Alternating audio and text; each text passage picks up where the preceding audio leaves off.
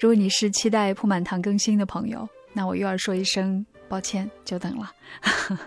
虽然每更新一期收听都会涨啊，但其实还是涨得很微弱。能够在茫茫音频平台当中碰到我们，真还挺不容易的。但确实越往下做，还是希望能够得到更多人的支持。所以，如果你愿意支持铺满堂，鼓励我们继续做下去的话，请记得评论、转发、点赞三连，谢谢。这一期的节目是分成了两次录制。第一次是用手机录的，所以效果不是太好。嗯，我只是剪出了其中的一点点素材，想让大家感觉一下我们当时三个人在厨房和客厅里面边做饭边聊天的一些场景，然后再把我们今天的主角和主题介绍给你吧。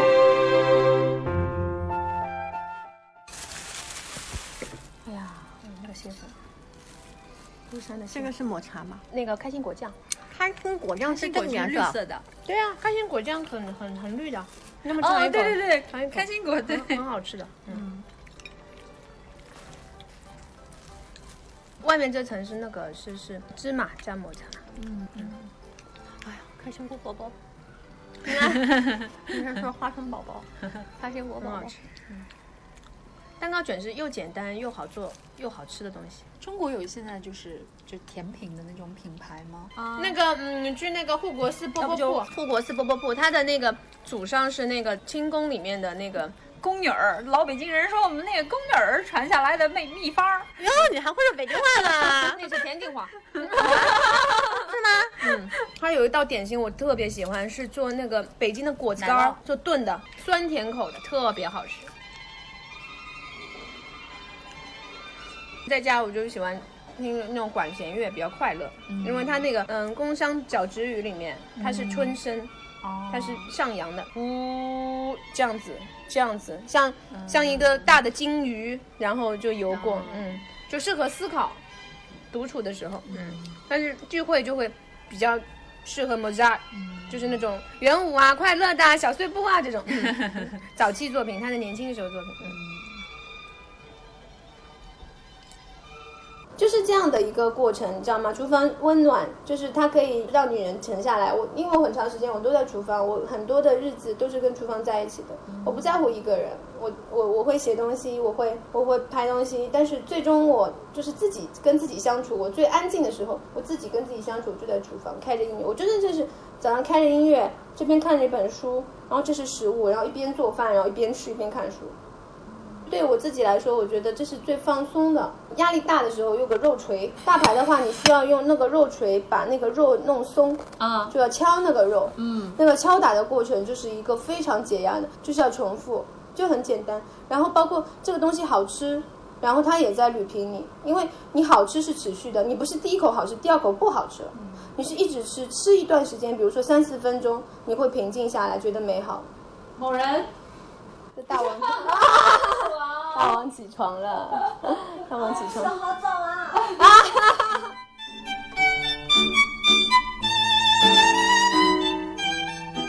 你好，铺满堂，爱的铺满，这里是铺满堂的第十一集，我是菲菲，大家好，我是大王，今天又邀请到了一位新的朋友，我要向大家特别介绍一下，因为我生活当中其实。采访过很多人，大王身边也有各色朋友啊，但是他依然是特别醒目、尤其活色生香的一位专栏美食作者。神一样的餐桌，这是一部美食纪录片的制片人，同时他也是中国杭州国际美食博览会的顾问。神婆，他主理的公号“神婆爱吃”，婆婆婆婆其实做顾问，你应该有好多了吧？我只是说了一个最大的一个抬头，是不是？哎，你报这一串，我好紧张，我我一紧张就饿，怎么办？啊？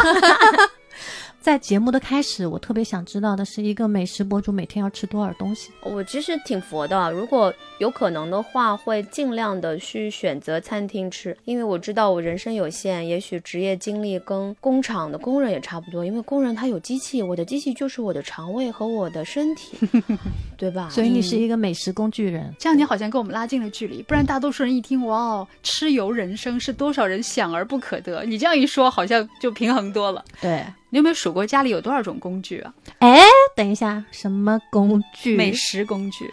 美食工具是指哪些？什么什么模具啊、锅碗瓢盆是绝对拿出来之后，大家会吓一跳，是你宠爱自己的方式。对啊，这个嗯，这个我们仅限食物哈、嗯 工具也有很多，然后我真的没有数过，但是有一次我做节目的时候，我数过了一个相似的工具，就是裱花嘴，裱花嘴我有两百多个，就是做做那个裱花蛋蛋糕那个是吗？对嗯有两百多个，对，刚刚开始接触美食的时候，我是一个，其实我那时候做国际业务，我就玩了很多地方，我就去到一个地方就喜欢吃东西，然后回到家里面我就愿意做东西，因为吃了得做完，做完了就很开心。然后我喜欢把大部分的时间宅在厨房里，然后有一段时间特别痴迷烘焙，大概也七八年了，然后那个时候就发疯了，开始买各种烘焙工具，然后当然模具我收了很多，有没有你当时觉得你那么劳民伤财，买了一个那么那么少用的那种工具有吗？甜筒锅算不算算对柴田西点你们知道吧？日本柴田。啊？它里面有一个蛋糕叫女神，就是你去柴田吃那个很典型的，然后上面圆圆的，然后就有一条缝，然后它每一次点缀的时候，那个巧克力酱或者香缇酱，它这边有大中小三点的那个，然后外面沙沙的像玫瑰花的那个颜色，你知道吗？我为了做这个蛋糕，在家做复刻，我就买了一个柴田的原版的模具，然后我还买了那个喷砂，它就是外面那个就是糙糙的颗粒感的细细的那个纱质的那个玫瑰花的颜色。是通过巧克力和就是色粉一起来做混调的，然后喷上去之后，它就真的是那样的，这让我叹为观止。但是我为了喷那个吧，我把我整个茶几都也喷了，收拾我很久，真的。但是这个事情让我觉得很兴奋，你知道吗？我在把一个自己很向往的东西做出来了。所以你你全是自己鼓捣的是吧？就是你你自学的。对，然后后面我就去韩国、日本还有泰国，我都学了东西。然后在那边可能两个星期、三个星期学了，然后再考试，这样他有入门门槛嘛？就是那些短讯的没有学不会包走。啊。作为我我跟神婆这么多年的朋友，他让我觉得叹为观止的是，就他在家里面会跟电器讲话。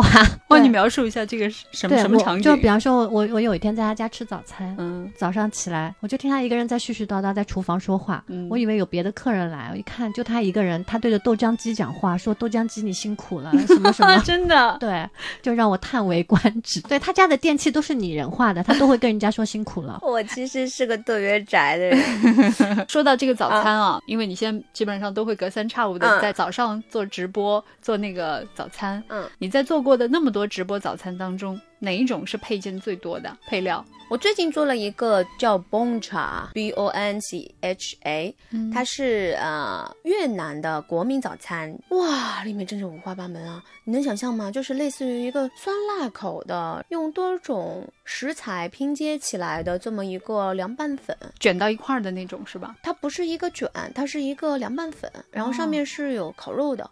然后那个粉时髦到什么程度？就是著名的美国前总统奥巴马和美国非常知名的脱口秀的美食主持人，可以说是美国历史上嗯我觉得最厉害的一个。啊，叫安东尼·波登，嗯他们两个人就弄了一张小桌子，就站在人群之中，就人海茫茫，就为了等那一碗粉。他们跟普通人一样，就坐在那个街边，然后乘着小凉风，喝着小啤酒，就两个人吃个粉，就吃那个崩茶。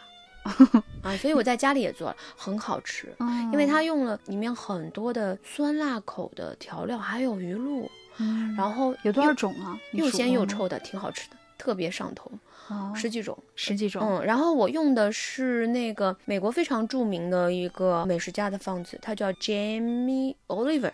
然后他自己蝉联美国美食脱口秀加电视节目类的第一名的这么一个万众瞩目喜欢的偶像。嗯，比如说你现在直播的早餐当中涉及到几个国家的早餐？越南、希腊、法国、德国、英国、美国、日本、泰国。我其实是这样的，我觉得这个方子好吃，然后我就做，因为我家里都是各种全世界各地的食谱。然后因为咱们现在疫情嘛，我觉得其实也是一种方式。我是是疗愈，所以大王刚说，对我喜欢在家里，因为我我就一个人住嘛，我就喜欢对着各种东西，有些时候我会跟他们聊天，然后就比如说打蛋机啊，我会说打蛋机你今年好吗？我会问他一下，哦然后开始打蛋。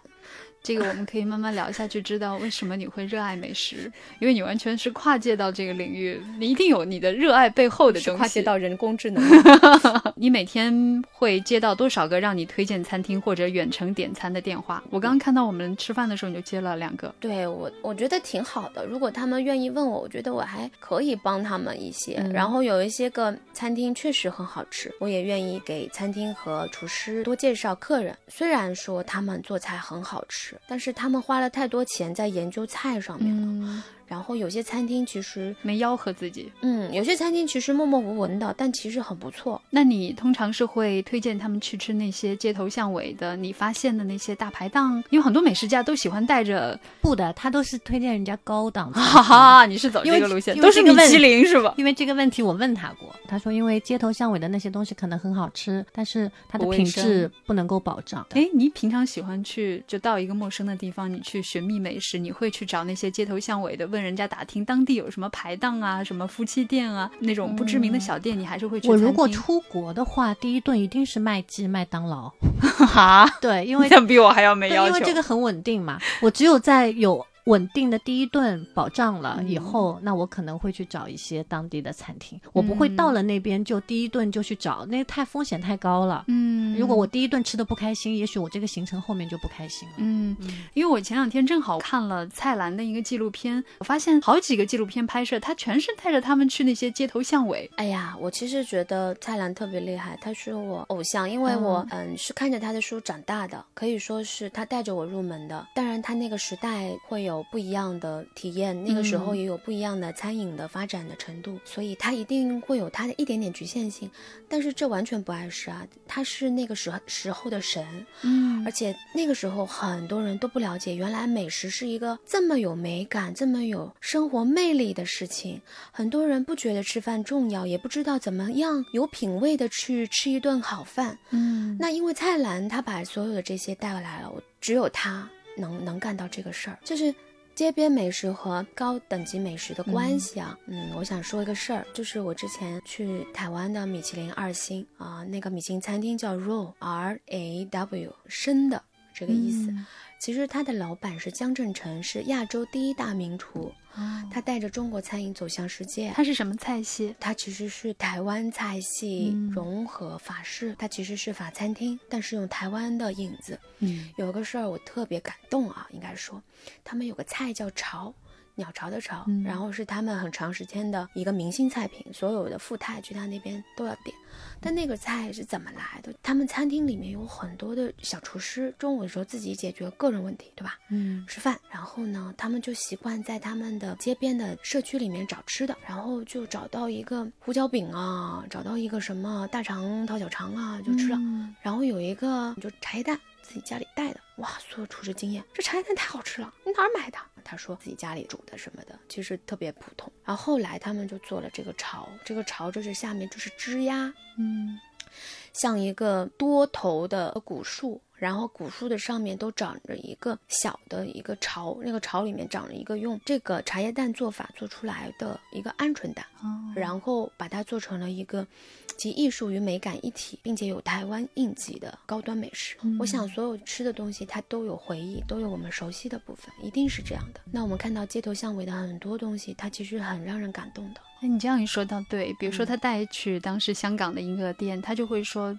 这个小店你看只能坐没几个座位，但是他们已经是三代人，而且他们别无分店，别人找他开分店他也不开，好有故事。我觉得香港和我们的美食发展是超了十五年的。香港特别发达，我那个研究生毕业论文我写的就是香港老字号。啊，真的，我研究到一个牌子叫做避风塘，在啊，避风塘炒蟹那个，嗯，对呀避风塘很很很普通啊，太棒了。不，那个避风塘不是咱们吃的避风对塘茶餐，我们这个避风哦塘是假的，啊这样的啊，不是香港的那个。哦对嗯那家避风塘叫做避风塘星际，我晚上九点半去的，我要排队。哦，那家餐厅它就是发明了那个黄金炒蟹，它就是用那个无数的大蒜末在锅里爆香，变成那个金沙，跟蟹一块儿焗着，然后那个蟹熟了，特别好吃。然后那个店里面有个特别好好玩的事儿，就是嗯人家说家徒四壁吧，他家徒四壁就够了。你知道为什么吗？因为他的天花板和四壁上面密密麻麻都签着各种名流来过的字，他没有册子给他签了，全都签墙上，天花板都签满了。什么叫避风塘吗？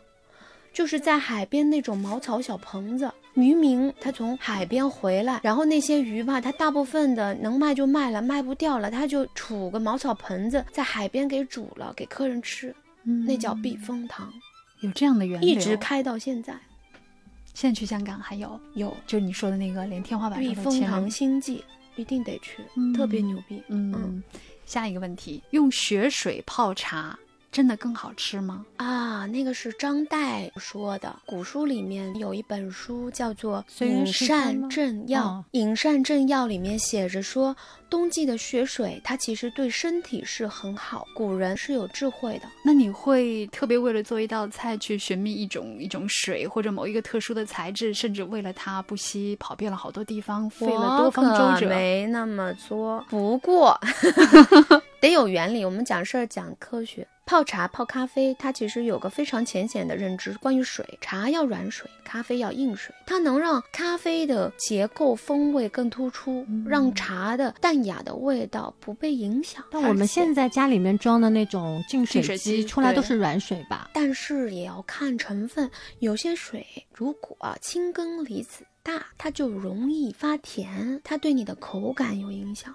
如果你家的直饮水发甜，我觉得挺好的，就不用买对啊，，我们家的就发甜。别纠结。哎，你的你的味蕾会比较特殊吗？就有的地方你细微的差别，你的舌头就是跟别人不一样。完全没有，我觉得这个事情就是训练，就是你吃了一百样东西，然后你突然发现，哎，这个东西好吃，所以你就记住了。就多吃呗。对多吃。对，那你东方跟西方你是兼容呢，还是你有一条你你你更偏爱的路？东方和西方的概念是我们造出来的。百年之前，好多的食物都是西方的，啊，对啊，胡椒啊什么，可西不都是红柿啊、西啊什么的。对呀、啊可不都是就是外面那你说的是带食材洋的洋芋，你你对你说的是食材，我说的是那中餐跟西餐显然不一样嘛。你是指做做法对做法做法对我这么说吧，我们现在普通妈妈在家里面都会有三文鱼刺身，也会有肯德基的炸鸡块，嗯也会有泰版的放了一点点鱼露的空炒空心菜。那你告诉我，到底我们家吃的是中餐还是西餐？我相信孩子们完全不知道，这是就是妈妈菜呀，我从小吃到大的，嗯这难道不是中餐是什么呢？所以美食在这张桌子上面就是好吃，还有你的阅历、你本身接触过的文化，以及说你你的口味倾向，嗯然后导致你这张桌子跟人家桌子不一样。真的啊有哪个你特别偏爱的食材吗？比如说，你要是一天累了，你想犒赏一下自己，你会做哪一道菜？然后这个菜里面一定有它，可能是醋吧，哈哈哈哈是调料啊。因为我觉得醋很开胃啊，你知道吗？我曾经为了写醋，我吃过很多很多醋。跟你说吧，醋是一个很好的东西，在那个意大利的莫德纳，它有个非常小的村子，专门产莫德纳的那个陈醋。它的醋呢，它是粘稠，像糖浆似的，就类似于像那个念慈庵京都的啊对，京都念糖慈庵浆啊枇杷露，对，就哦浓成那样。它的醋巨甜巨酸，但是口感巨好。你感冒了，嗯就喝一口，它能治感冒，还能治头痛，还能治水土不服。它跟风油精似的，经过常年发酵之后，里面特别多牛逼的微生物，调理你肠胃，让你舒服。所以醋是好东西，跟酒一样的。为什么勃艮第有勃艮第的醋？是因为勃艮第之前在酿酒的时候酿失败了，就变成醋了。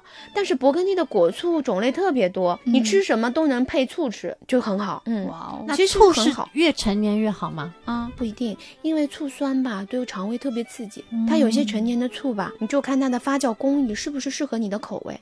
我自己还是觉得，不是越贵的就越好。你喜欢喜欢吃，你肠胃没反应，而且吃了你身体更好的东西就是好的，就是你的。你什么都吃吗？嗯，什么都吃。我现在是这样。你吃虫吗？虫现在吃的少了，以前有一段时间，我们有一个科学家朋友，他德国科学家，他是专门致力于拓展人类蛋白质边界的。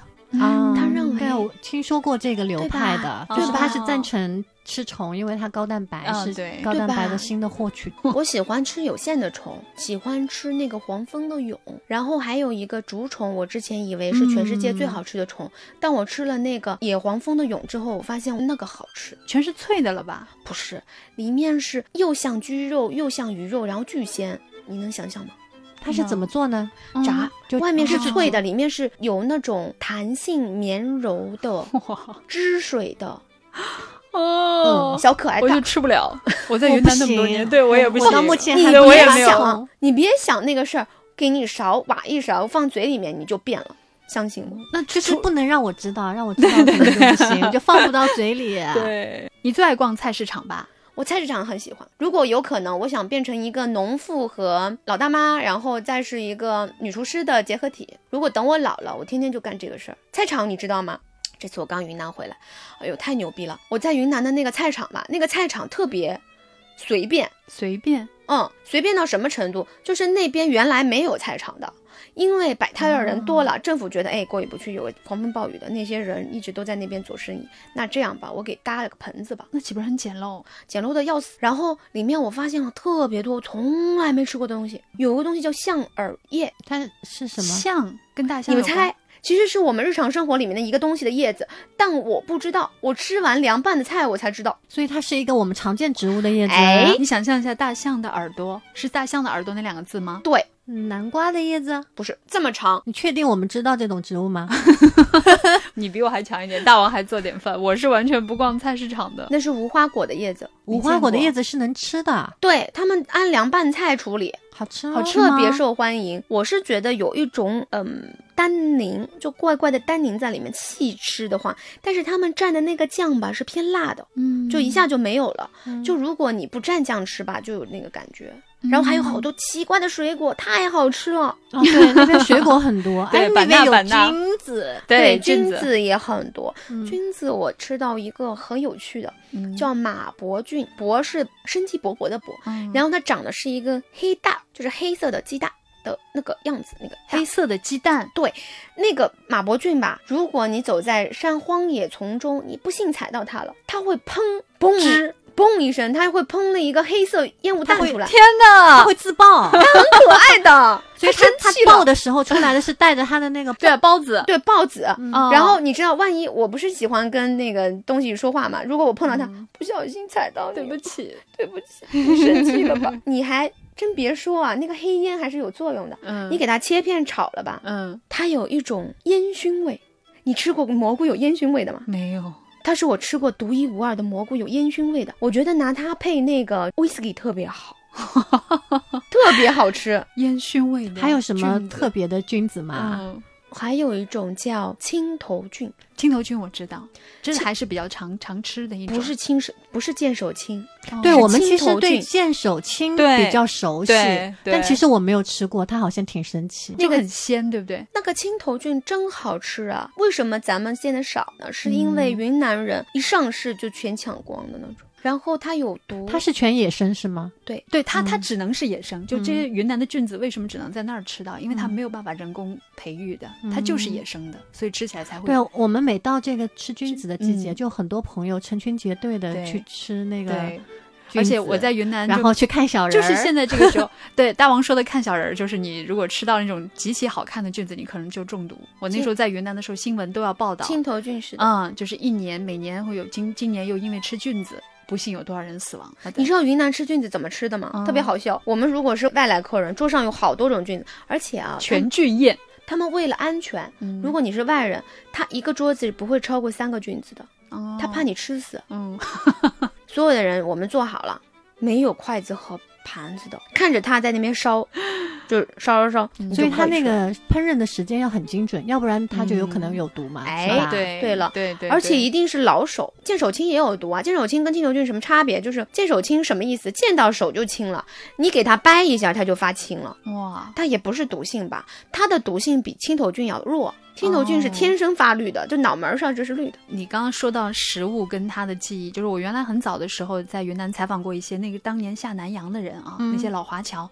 后来他重新又回到了云南，他当时就记忆当中就是一种叫做虎掌菌，老虎的虎，熊掌的掌，他那个就说。特别好吃对，，那个长得像老虎手，真的它长得就像老虎手。嗯名字很直对虎掌菌，嗯。然后他就说他小的时候吃过这个，他说他们家里面炖鸡汤放了一个虎掌菌，整层楼都是香味儿。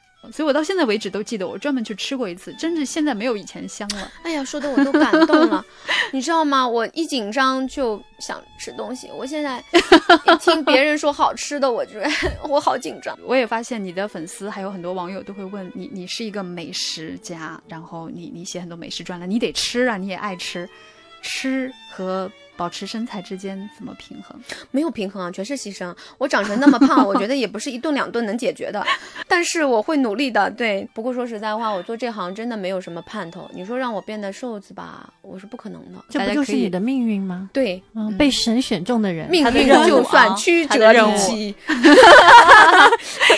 好了，接下来还有更有意思的话题，大王你来问啊？轮到 我了吗？嗯。那对你一问我，我就会觉得我我的生活就太乏味了，我对美食啊都好我对美食现在有一个小窍门，嗯，因为做饭做的稀烂嘛。但是呢，刚才就反正你有各种朋友请你吃，对对，那但是有的时候还是想自己能够回馈一下周围朋友，就是想说我做一个两个，显示一下我现在长大了嘛，对吧？那我有一个很好的方式，就是刚才神婆说他们有一个叫潮的一个菜，是不是？嗯，其实你只要把大茶叶蛋换成鹌鹑蛋，就显得很厉害。对我后来也听那道菜不就是一颗鹌鹑蛋吗？对，当然当然可能它的做法很稀奇啊那当然但是对于普通人来说，就是把讲故事，对，比方说你本来是一个鸡，它把它变成一个鹌鹑，然后把一个鸡蛋变成一个鹌鹑蛋，然后把一个西瓜掏成一个一个小球，就看起来很厉害。这是不是一个很好的小窍门？对，把我变成大王就显得很厉害。因为想到今天我们是要跟神婆来做这一期节目，嗯然后就脑子里忽然会突出现那种，比方说食物啊、植物啊相关的这种念头，嗯然后就想起来我有看过一本书，我家里有叫《情欲植物图鉴》，这个书在市面上很少，中国而且只有一版。植物情欲图鉴，对。这本书呢，是讲我们在市面上看到的很多植物，而且有些是很平凡的植物，其实它都是在古代被扣上了一个情欲的概念。比方说，你看我们有一些香水，它是用嗯。植物精油做嘛，嗯。他们在做香水的时候会加入那些有各种催情的嗯概念的植物，嗯嗯嗯然后再贩卖到商商品市场上，包括那香奈儿五号里面也有很多成分，就它其实它是有那种情欲的成分在的。香水是一个非常直观的、直接的用植物和它的情欲的这种标签来做成商品的、嗯这么一个过程。嗯，对，嗯植物是说它的样子让人看了以后会，嗯，它不光是从样子，比方说味道，古希腊人就觉得有辛辣味道的东西。啊，它会催情，嗯因为它对刺激了以后，它会冒汗，会觉得嗯热。其实这个跟情欲是很像的。嗯今天神婆来这个节目，我就想到这本书。嗯，除了它跟食物的这个关联之外，还有就是我跟神婆其实本来有一个约定。你记得我说我想做那种小黄文的阅读吗？记得吧？神婆她有她有想写小黄文，我不知道现在写的怎么样，好多年了也不知道还有没有写。我有写，但是我觉得我的小黄文不够高级。本来我们是约定好他写完，然后我来 来我来念。对，我觉得比低俗小说的这个高级感，不知道差了十万八千里。如果他都的能叫低俗小说，我估计不知道，就我只能低到尘埃里了。我记得你有一次你说到过一种吃的东西，我当时也是叹为观止，听得目瞪口呆，叫紫带是不是？白子，哦，白子，白子，嗯，金囊。是什么东西的？我那天说的应该是西施乳吧，啊那个其实就是河豚的精囊。就我我以前从来不知道这个这玩意儿能吃，每年冬天的时候，在日本我们会吃全河豚宴嘛，我们都会吃白子。你们要那个是签生死状吧？吃河豚之前，我们现在一般的只能吃到那种养殖殖的精囊，整个都可以吃，你吃过？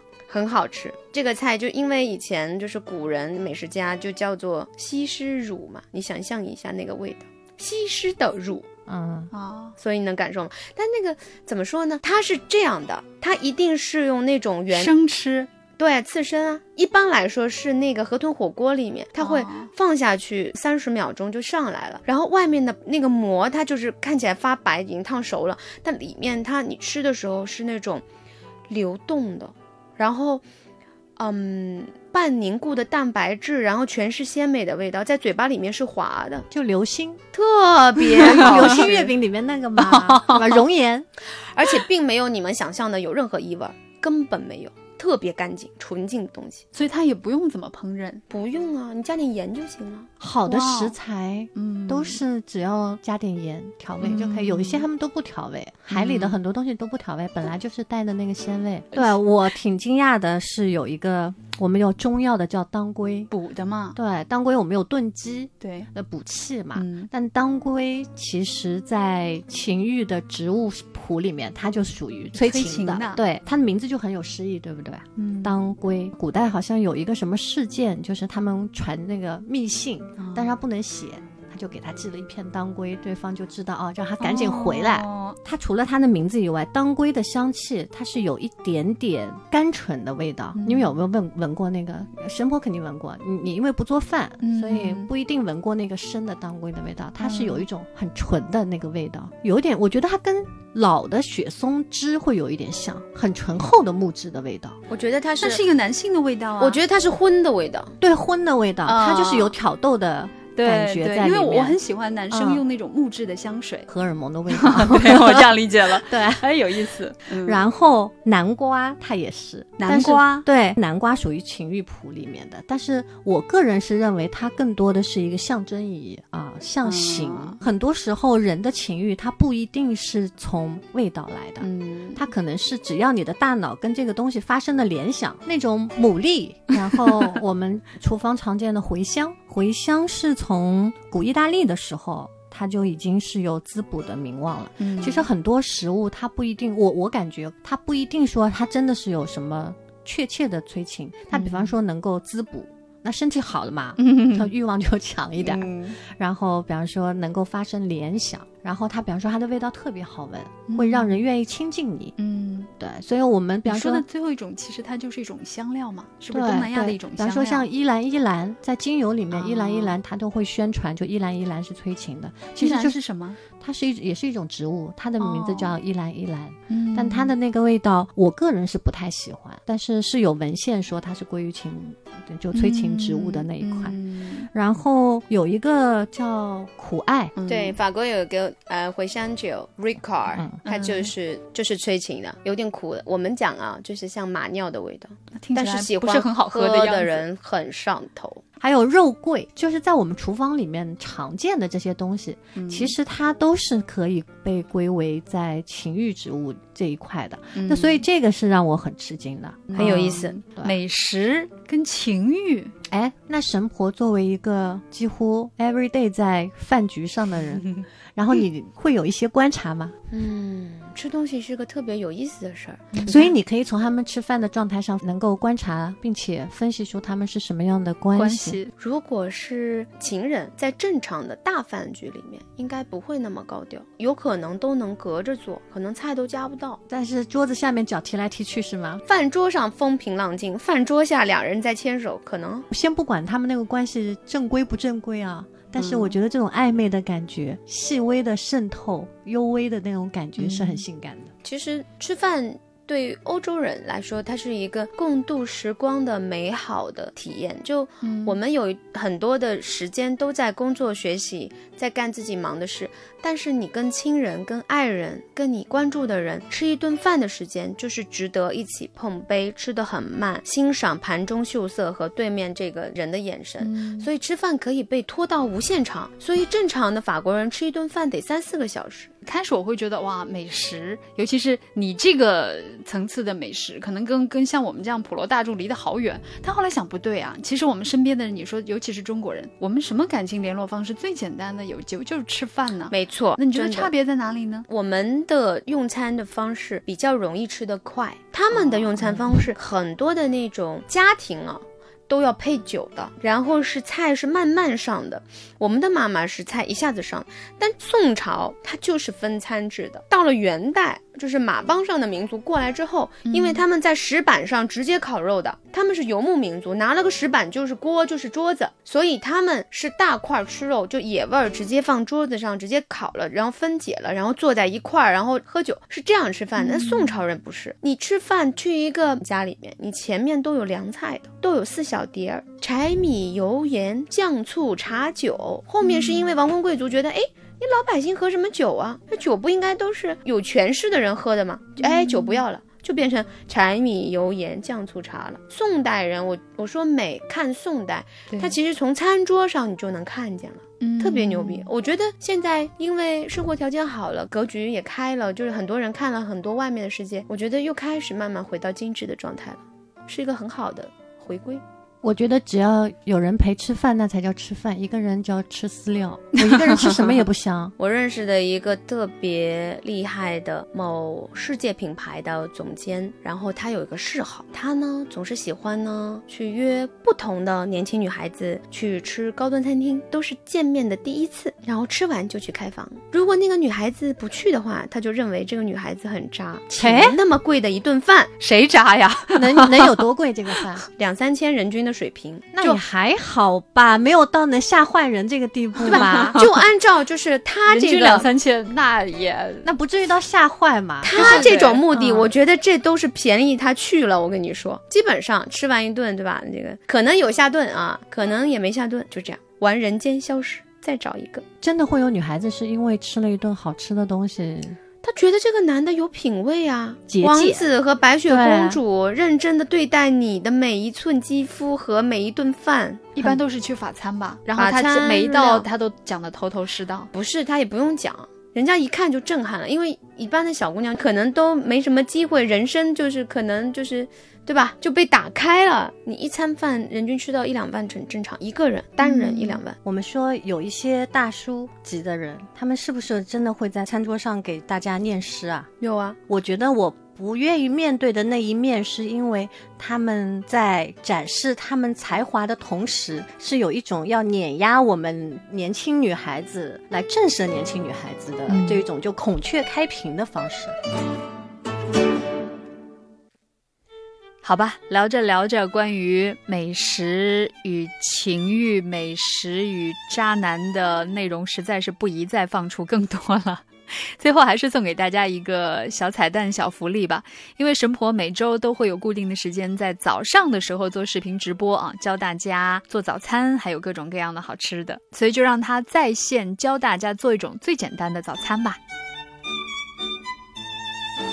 哦，有一个特别简单的早餐，我觉得大家可以试试看。嗯，就是我们都知道甜酒酿嘛，甜酒酿，你把它加一点点的水打散啊，让它烧开，然后呢，你就把它放到小碗里面。嗯，然后你有一个蛋，你把它那个蛋就是打碎，然后你冲到甜酒酿里面，然后搅一搅。就是甜酒酿冲蛋，很好吃。我现在也是，我我有一些就是快手早餐，女孩子就经常会血气不太够，嗯，然后比方说生理期啊什么，然后现在夏天的话其实是体寒的嘛，嗯，它现在网上有那种红糖的姜茶，它就一个小包装一个小包装，它一个 set 可能二十四个或者什么，然后我就买那个，然后冲一个鸡蛋在里头，那个其实夏天喝非常好，对女生就可以当早餐。我现在最近吃早餐，我去买。买了那个速冻的手抓饼，就你平底锅里加热，放一点生菜，放一点火腿肠，一裹，你就拿在手里就可以出门了。煎饼果子，可操作率是非常强的，嗯，就基本上不会失败。你只要那个火不会一下子太旺，把它弄成。